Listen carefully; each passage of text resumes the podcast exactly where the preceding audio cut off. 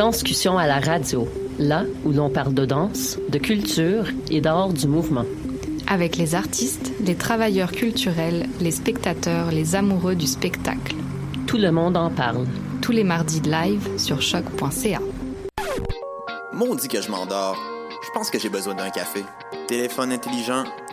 Dis-moi où est le Tim Horton le plus proche. Fuck le Tim Horton. Quoi? Va donc au Salonger à la place au Salonger. Le café est vraiment bon, tu vas l'apprécier. C'est pas juste un jus de boîte que tu bois en attendant qu'il soit l'heure de tomber dans le jean à cochon. Situé au niveau métro du pavillon Aquin, le Salonger, c'est la place pour te sustenter. Vous écoutez Choc pour sortir des ondes.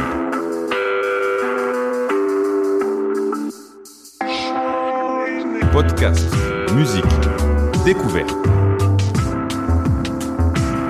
Sur choc.ca. La musique au rendez-vous.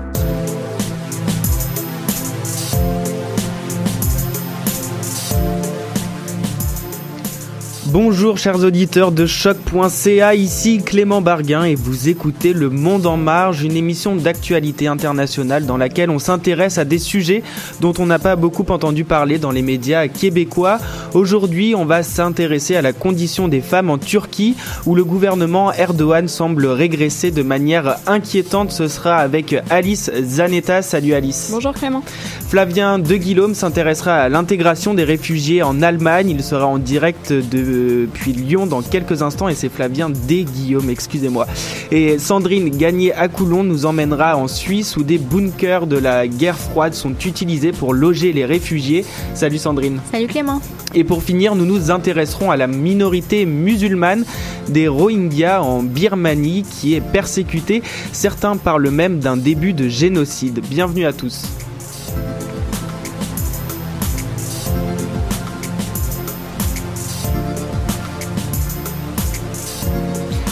En Turquie, le durcissement de la politique du gouvernement inquiète et touche en particulier les femmes. Un projet de loi sur les agressions sexuelles a récemment suscité la polémique. Le gouvernement prévoyait d'annuler certaines condamnations si l'agresseur épousait sa victime. Alice, est-ce que tu peux nous en dire un peu plus sur la situation actuelle? Épouser sa victime pour annuler sa peine dans certaines conditions, c'est ce que prévoyait le projet de loi en Turquie qui a fait scandale. Donc ce projet de loi a été supprimé le 23 novembre à la suite des différentes manifestations de la population et d'un désaccord au sein même du parti du, au pouvoir, l'AKP, le parti de la justice et du développement. Et là, est-ce qu'il faut craindre une suite dans ce projet de loi? Alors partout, on peut lire et entendre le peuple turc parler de vigilance au niveau du droit des femmes face au gouvernement actuel. Les féministes s'inquiètent d'un retour de force du gouvernement avec une proposition similaire. La militante féministe et journaliste Mev Evans fait part de son, euh, de son inquiétude à Radio France Internationale.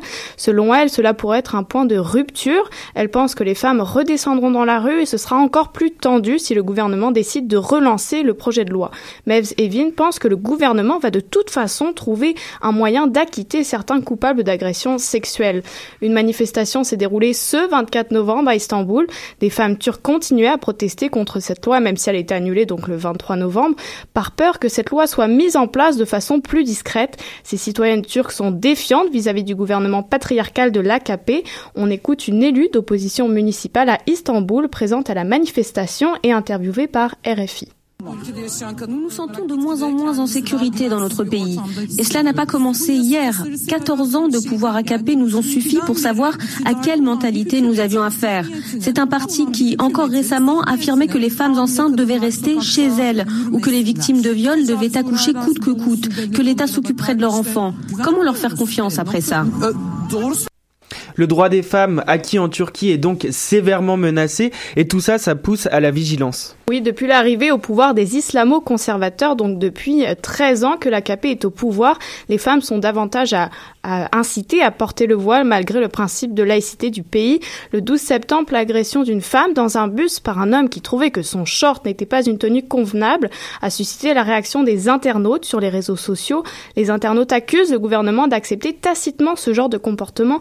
Un rassemblement revendiquant le droit de porter un short a eu lieu le 20 novembre à Istanbul. Des hommes étaient aussi présents pour soutenir la cause. L'un d'entre eux, Akin, 21 ans, confie à Euronews pardon, son inquiétude sur la direction que prend le gouvernement envers les femmes. Donc la loi a été proposée dans un élan de retour à la religion, si on comprend bien?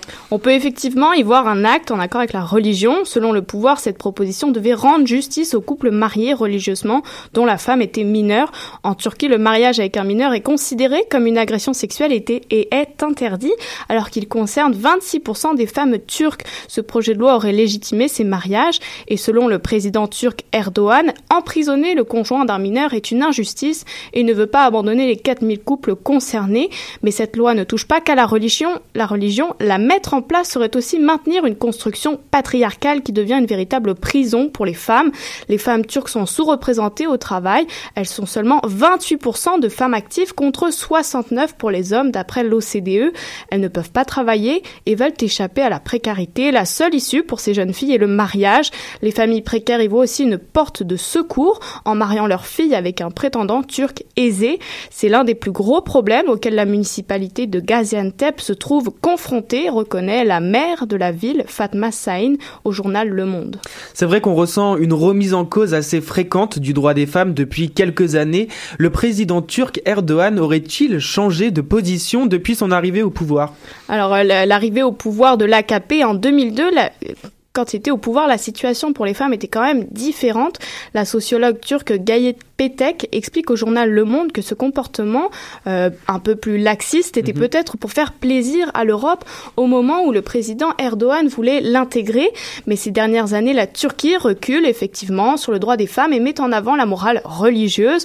Restriction d'alcool, critique de la liberté de s'habiller, ce sont des petits pas, explique la sociologue Erdogan. Euh, Erdogan semble être un homme qui a une stratégie, explique la sociologue, pardon, semble être un homme qui a une stratégie de petits pas pour faire passer la pilule pour que la Turquie devienne de plus en plus morale, religieuse, restrictive. Il ne faut pas oublier qu'Erdogan a fait ses premiers pas en politique avec un parti islamiste, le parti du salut national qui prône des valeurs traditionnelles. Erdogan s'est peut-être muselé pendant ses premières années au pouvoir, mais le naturel, le naturel semble revenir au galop. Et là, le président Erdogan a d'ailleurs fait des déclarations assez troublantes comme le fait qu'une femme ne peut pas être l'égale de l'homme à cause de sa nature délicate. Oui, les déclarations polémiques par le président Erdogan sont nombreuses, comme l'avortement qu'il qualifie de meurtre et souhaite euh, rendre illégal au-delà de la quatrième semaine de grossesse. En attendant une interdiction officielle, l'AKP, donc le parti au pouvoir, essaye de rendre l'accès à l'avortement plus compliqué. Par exemple, l'IVG a été retiré des services en ligne proposés par les hôpitaux et selon une étude récente de l'université Kadir Has d'Istanbul, 78% des hôpitaux qui le pratiquent le font uniquement si une menace pèse sur la vie de la mère. Selon la journaliste Ariane Boson, les restrictions à l'avortement ne sont pas les seules. La majorité des plannings familiaux ont été fermés ces dernières années et depuis 2011, le ministère de la Femme a été rebaptisé ministère de la Famille et des Affaires sociales. La pilule du lendemain n'est elle, euh, plus aussi accessible, sans ordonnance, ce qui rend son utilisation impossible dans les petites villes qui n'ont pas de cabinets médicaux. Hmm. Et c'est un pays, donc on le voit, qui est aussi entre progrès et recul social, surtout quand on sait que le droit de vote des femmes turques a été mis en place en 1934, soit six ans avant les Québécoises. Et pourtant, le processus d'émancipation de la femme turque est loin d'être achevé. Leurs acquis fondamentaux ne cessent d'être mis en cause par le président Erdogan et cela se ressent sur la société. Entre 2000 et 2009, les meurtres de femmes ont augmenté de 1400% pour cause d'honneur. Et le pire, c'est que ces violences ne sont pas toujours sanctionnées. On comptabilise seulement un tiers des arrestations qui ont abouti à une condamnation selon le ministère turc de la justice. D'après le rapport mondial sur la parité, le pays est descendu euh, de 5 places, donc il se retrouve à la 130e place sur 145 pays rien qu'en 2015. Ouais, alors là c'est assez euh, inquiétant, mais on peut quand même constater avec espoir qu'il y a une mobilisation des femmes il y a aussi des associations qui tentent de faire bouger les choses en Turquie. Oui, heureusement, parce qu'il y a 43% des femmes âgées de 16 et 29 ans qui ne sont ni scolarisées ou euh, ne travaillent pas. Alors, pour lutter contre contre euh, cette situation, cette discrimination. discrimination ouais. Oui, euh, la fondation Heiding Dogan se bat pour favoriser l'accès des filles à l'éducation en offrant des bourses ou en construisant des écoles et des internats. Merci Alice, on voit hein, que le gouvernement turc se durcit et prend un virage assez inquiétant, surtout depuis le putsch manqué de juillet dernier, des dérives autoritaires qui ne promettent rien de bon. Restez avec nous, on poursuit cette émission en musique avec un groupe turc, c'est euh, Kesme Bardak et Kan Kazaz. Euh, le morceau s'appelle Doldur Kan Deodoglu, je suis un peu perdu, mais on va écouter ça.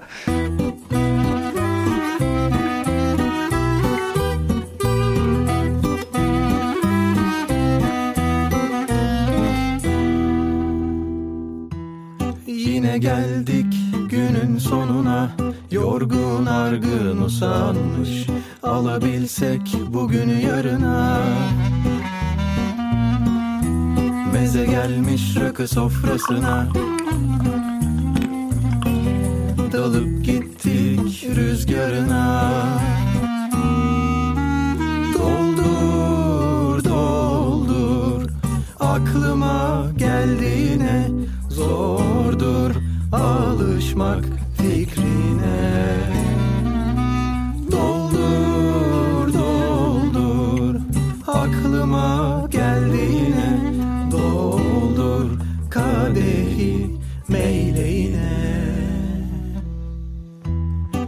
Yine gitsem onun yanına Aklım fikrim uzakta Alabilsem dünümü yarına. Kaçıp gitmek aklımda ama Bu akşam eş dost yanımda Sıkıştım ben rüyalarına. Doldur doldur Aklıma Zordur kavuşmak sevdiğine. Ne olur ne olur Aklıma gelmeyine. Olur gecelerim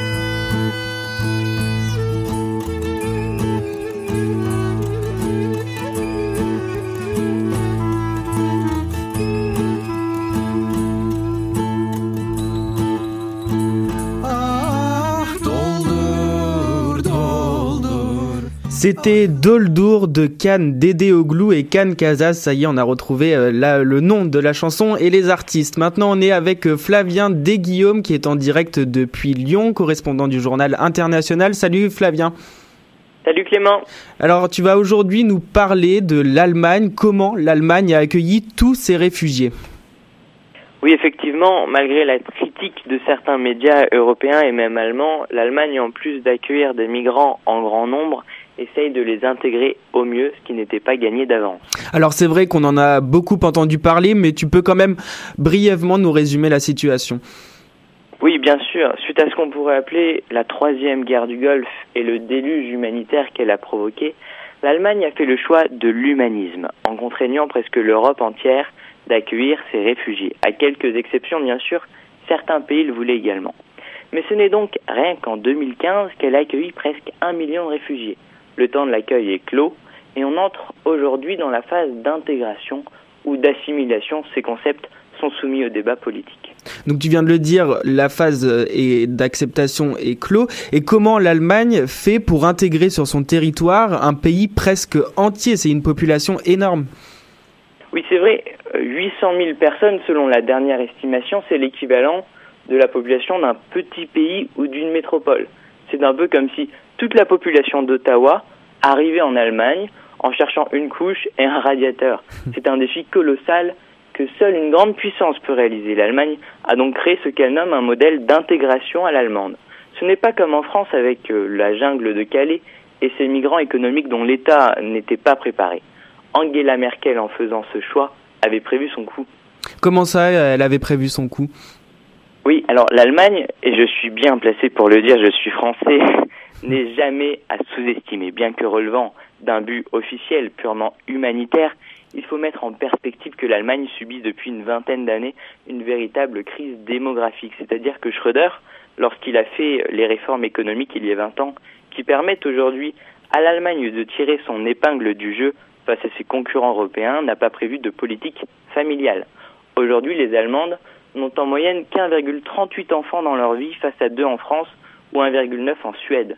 Ce qu'on pourrait appeler un problème mineur aujourd'hui pourrait bien se transformer en problème majeur puisque l'Allemagne a une économie majoritairement manufacturière, certes de pointe, mais manufacturière quand même, qui nécessite une main-d'œuvre qualifiée en nombre. Tu veux dire qu'elle y trouve euh, donc certains avantages? Oui, évidemment, ça n'a échappé à peu de monde, même pas les principaux intéressés, les réfugiés.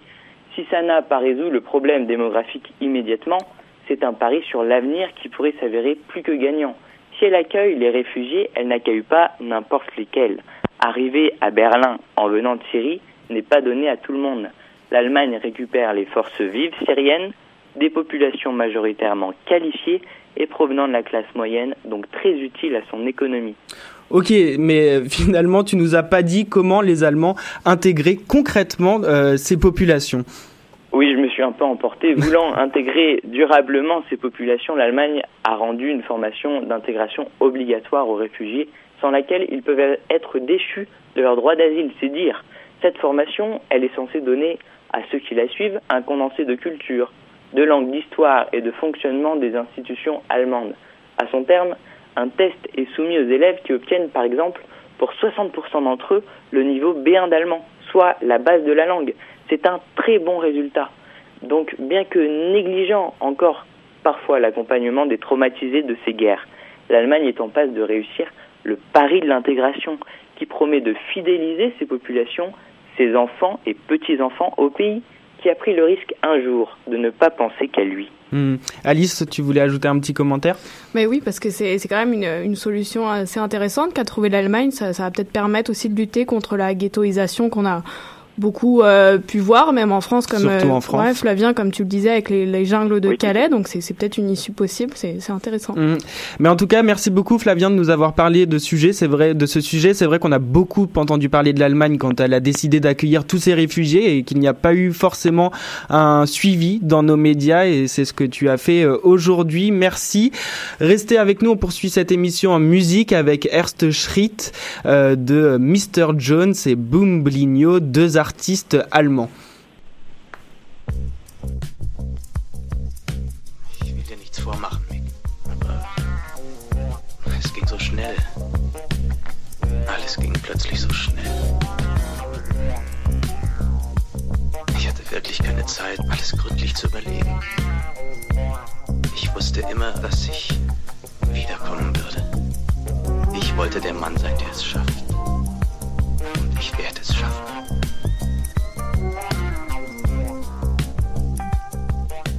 Habe nie daran gezweifelt, dass ich zurückkommen würde.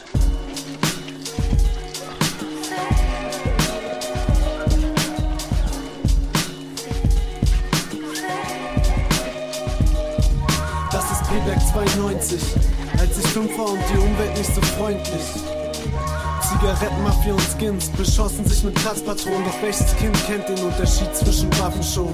Ich war geschockt, hing an Mamas Rock und fuhr eine Stunde später mit dem Fahrrad um den Block, um's mir noch eine Stunde später auf dem Hinterhof klauen zu lassen. An diesem Tag hab ich gelernt, auf meine Sachen aufzupassen. Wenn andere Kinder drohten, ihren Papa zu holen, musste ich die Fäuste ballen, um ihnen den Arsch zu versohlen. Die Lehrer verwunderte mein Aggressionspotenzial, war nicht chronisch brutal, hatte bloß keine Wahl. Und so hing ich mit den Kindern, die sonst keiner mochte. Weil Hannes immer grundlos jeden verkloppte. Weil Robbie über Hip-Hop und Hitler fantasierte. Und Thomas Mutter kaum Geld hatte für Miete. Weil Antje lieber ein Junge gewesen wäre. Weil sie waren wie sie waren, waren sie gute Weggefährten. Junge, Dann kam P-Berg 99, als ich Oberschüler wurde und die Schule abscheulich. Graffiti und Weiber waren viel interessanter als Lernen und Streben und dafür bin ich dankbar. Meine eigenen Bücher und Rap lehrten mich viel mehr. Genau wie Nächte auf den Straßen des Prenzlauer Bergs. Ich spreche wirklich selten in Gossen Metaphern. Hing trotzdem ab mit besoffenen Hustlern, promiskuitiven Weibern und Jungs ohne Perspektive. Schnell leben, jung sterben, das war die Devise. Ich war hier und da, überall zur gleichen Zeit und am Wochenende einen Partyüberfall bereit. Mugen und ich wurden zum Duo Infernale. Kaputt machen klar, doch auf keinen Fall bezahlen. Jeder Schritt auf dem Weg ist in die Sohlen gebrannt. Zeiten ohne Kohle auf der Bank sind mir wohl bekannt. Und auch die Psychologen mit ihren vielen Tests wurden mir wieder nicht gerecht. Lieber spielte ich im Dreck. Irgendwo auf dem Weg bin ich über ein Maikabel gestolpert. Und ihr könnt mir nicht erzählen, dass das keiner so gewollt hat. Und ihr könnt mir nicht erzählen, dass das keiner so gewollt hat. beginning. I reminisce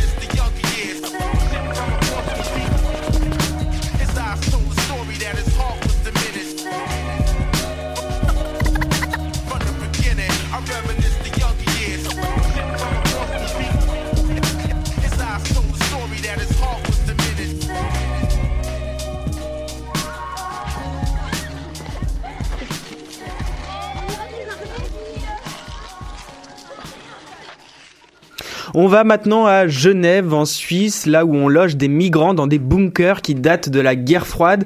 Cette solution censée être temporaire s'est éternisée, forçant les réfugiés à vivre dans des, espaces où la lumière du jour est quasi inexistante, un quotidien très difficile à vivre, on le comprend. Sandrine, tu es là pour nous en parler. Comment on en est arrivé là, à abriter des migrants dans des abris souterrains? Il n'y avait pas d'autre solution? Il existe d'autres options, mais elles ne suffisent plus. Face à l'arrivée massive de réfugiés depuis 2011, la ville a réouvert des bunkers, appelés là-bas abris PC pour abris de protection civile, d'abord pour y loger temporairement des migrants, le temps de quelques semaines. En 2015 et 2016, il y a eu une explosion de demandeurs d'asile et les bunkers habitent maintenant des gens en attente de demande d'asile. Euh, et donc, oui. Ouais, non, je disais juste les délais euh, donc ont augmenté, c'est ça, de plusieurs mois, voire parfois une année. Oui, donc c'est ça. Et euh, au départ, les gens arrivent là en passant rester peut-être euh, un mois ou deux, et finalement, ils y passent presque un an, donc sans voir, sans voir trop de lumière. Et ce printemps, dans le fond, il y avait 10 bunkers qui accueillaient plus de 600 personnes à Genève. Les demandeurs d'asile doivent donc jongler avec la promiscuité et le manque d'intimité, alors qu'ils sont environ une soixantaine de personnes par abri, en plus de devoir faire avec l'humidité et le délabrement qui règnent dans les installations. Ce sont des hommes seuls qui sont logés dans les, dans les bunkers. Les familles, on essaie de leur trouver des appartements ou des maisons et les femmes sont généralement placées dans des familles d'accueil. Alors on sait, et alors est-ce qu'on sait à quoi ça ressemble la vie dans un bunker? Euh, on peut à peu près euh, en avoir une bonne idée euh, en écoutant le très, très intéressant documentaire Bunker, Bunkers, si on le dit avec l'accent, qui est un assemblage de vidéos que des demandeurs d'asile ont capté avec leur téléphone dans les abris. Ça ressemble à un dédale de pièces éclairées par des néons, des dortoirs, une salle commune et un genre de cafétéria aussi. Des pièces sont séparées par de lourdes portes étanches. Euh, ils peuvent même pas cuisiner dans l'espace euh, dans l'espace cafétéria parce qu'il n'y a pas assez de ventilation. Donc, ce sont des organismes de soutien qui leur apportent de la nourriture préparée à réchauffer au micro-ondes. Les bunkers peuvent être construits sous des stationnements, des écoles. On y accède généralement après avoir descendu euh, un ou plusieurs escaliers. Ouais, sous des écoles, c'est assez hallucinant. Est-ce que les enfants qui sont au-dessus, est-ce qu'ils savent qu'il y a des dizaines de personnes qui vivent sous leurs pieds? Ils le savent et parfois ils les voient dehors en train d'essayer de capter du réseau sur leur cellulaire ou d'aller faire des courses. Tout le monde est pas mal au courant de leur présence. Ça inquiète d'ailleurs les communautés que des étrangers euh, rôdent comme ça autour des écoles. Euh, c'est pas une solution idéale pour personne, disons-le. Mais les réfugiés sortent peu, il faut dire, parce qu'ils ne sont pas euh, tous équipés pour le froid. Genève, c'est dans les Alpes, donc c'est quand même froid en hiver. Il y a euh, ils se, de plus en général, ils n'ont pas beaucoup d'argent pour aller dépenser. Ils reçoivent seulement 300 francs suisses par mois, ce qui fait environ 400 dollars canadiens, et euh, l'État ne leur permet pas de travailler. Hmm, donc c'est pas c'est pas suffisant pour eux.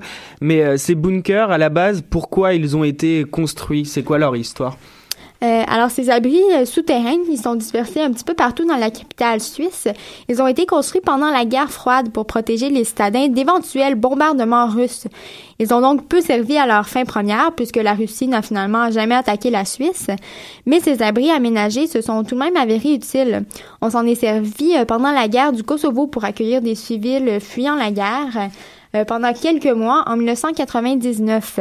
Ils étaient donc déjà perçus comme des solutions à des crises humanitaires. De plus, ces bunkers servent régulièrement lors d'exercices militaires ou pour les sans-abri lors des nuits où le mercure est bas. Hmm, et qu'en pensent les principaux intéressés? C'est quoi leur réaction? Euh, Comme nous le montre la réalisatrice de Bunker, Anne-Claire Audet, donc, elle explique un peu l'état psychologique des résidents des abris anti-atomiques. Euh, ils s'y sentent un peu emprisonnés. En plus, c'est assez, euh, en fait, c'est assez réglementé. Ils peuvent pas sortir quand ils veulent. Il y a des gardes de sécurité. certains s'isolent et deviennent dépressifs. Mm. Elle explique aussi que pour eux, le fait d'être mis sous terre est loin d'être anodin. Il signifie à peu près qu'on considère qu'ils sont déjà morts, ou en tout cas qu'on ne veut pas les voir et qu'on cherche à les cacher en les mettant sous terre. C'est pour dénoncer ce traitement qu'ils jugent aberrant que près de 200 d'entre eux ont formé le collectif Stop Bunker, qui vise à faire fermer les bunkers comme résidence pour les réfugiés. Ils ont fait des manifestations qui ont conduit les autorités de Genève à réaffirmer qu'ils recherchaient activement de meilleurs endroits où loger les demandeurs d'asile. Pour l'instant, les bunkers euh, n'ont pas encore été fermés. Hmm, ils sont toujours ouverts. Oui, ouais, tout à fait. Euh, ben, il y en a quelques-uns qui ont fermé, il y en a d'autres qui ont rouvert, donc euh, ça s'équivaut pas mal. Puis euh, si ça vous intéresse, je vous invite à aller voir le site du documentaire Bunkers, donc vous allez vraiment pouvoir sentir c'est quoi l'ambiance à l'intérieur. Merci beaucoup Sandrine de nous avoir euh, parlé de, de ce sujet qui fait un peu réfléchir. C'est assez étrange de loger des migrants dans des euh, bunkers.